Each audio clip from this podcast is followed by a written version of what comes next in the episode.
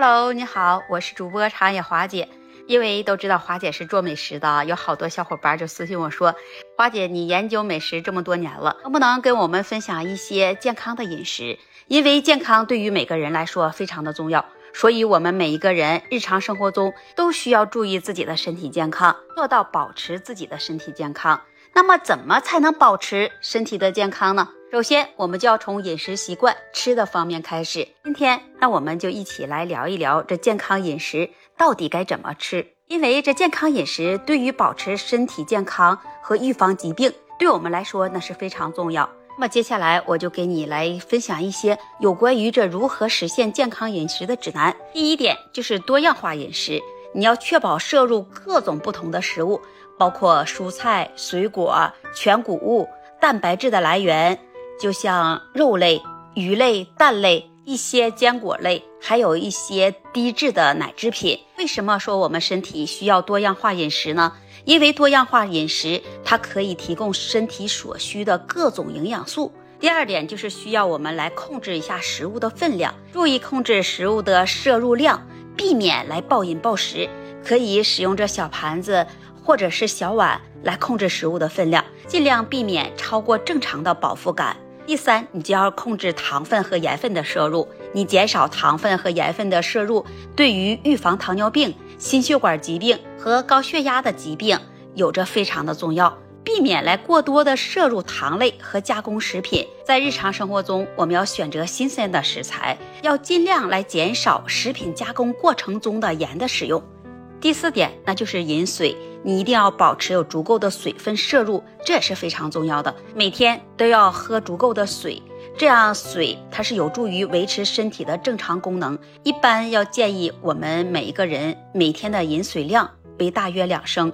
第五点就是少量多餐，我们正常人每天要有三餐的分量，你可以分成更小的分量，并且增加这两餐之间的健康小食品。但是你一定要适当来控制这饮食，可以帮助你维持这血糖的稳定，并且能提供持续的能量。接下来第六点就要涉及到你烹饪的方式，你要选择健康的烹饪方式，比如说蒸、煮、烤或者炒，而不是油炸食物。这样饮食可以减少你摄入的油脂和一些热量。第七点就是避免过度加工的食品。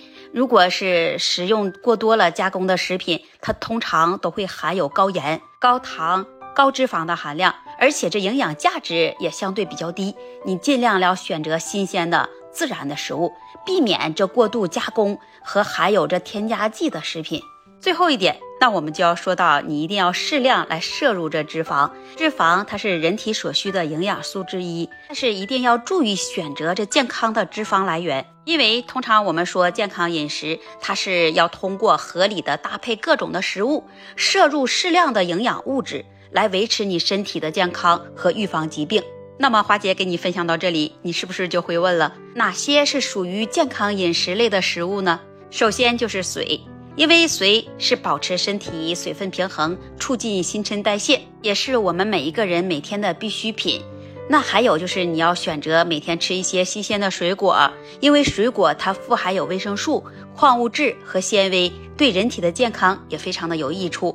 除了水果以外，我们要选择一些蔬菜，因为蔬菜是营养丰富的食物，里面含有维生素、矿物质、纤维。我们多吃蔬菜，它是有助于消化和预防疾病。我们在日常生活中还要多吃一些全谷物，我们可以吃一些糙米、全麦面包和燕麦片，这些食物中都会富含有着膳食纤维、维生素和矿物质。也要吃一些坚果类和种子。